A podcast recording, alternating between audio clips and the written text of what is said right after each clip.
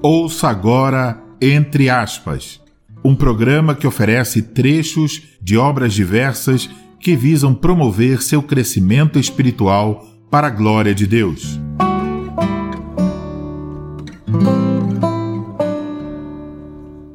O culto bíblico apresenta a pessoa e a obra redentora de Jesus Cristo.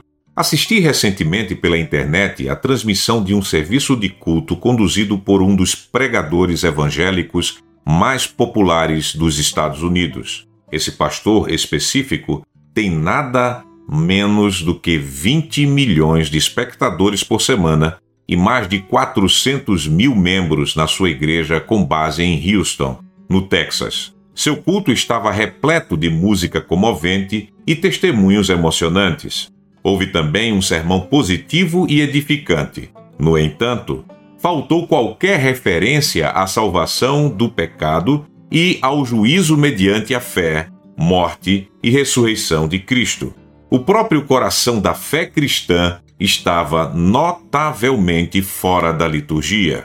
A liturgia bíblica saudável preserva sempre a centralidade de Cristo e dá sua obra redentora, Qualquer outra forma de liturgia desconsidera, em primeiro lugar, aquele por meio de quem temos acesso a Deus. Fundamental para a fé cristã é a doutrina de que o culto só é aceitável pelo exercício da fé no Filho.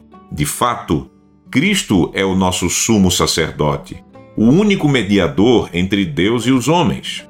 O culto bíblico verdadeiro tem sempre Jesus como seu núcleo, tanto nos tipos e sombras da antiga aliança, os quais apontam para Cristo, como nas realizações das promessas de Deus em Cristo na nova aliança. Logo, um serviço de culto sem o Evangelho de Jesus Cristo em seu cerne não é só uma farsa, mas também uma afronta à glória e à majestade de Cristo. Apesar da sua tentativa bem intencionada para encher seus bancos de gente, muitas igrejas estão negociando os princípios fundamentais da fé cristã histórica.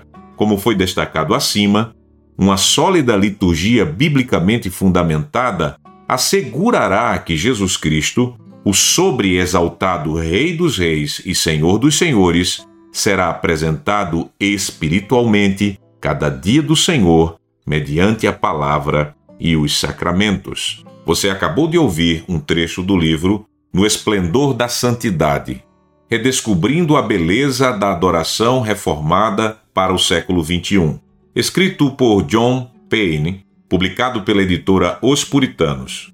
O trecho é parte do capítulo 2, Preparação para o Culto.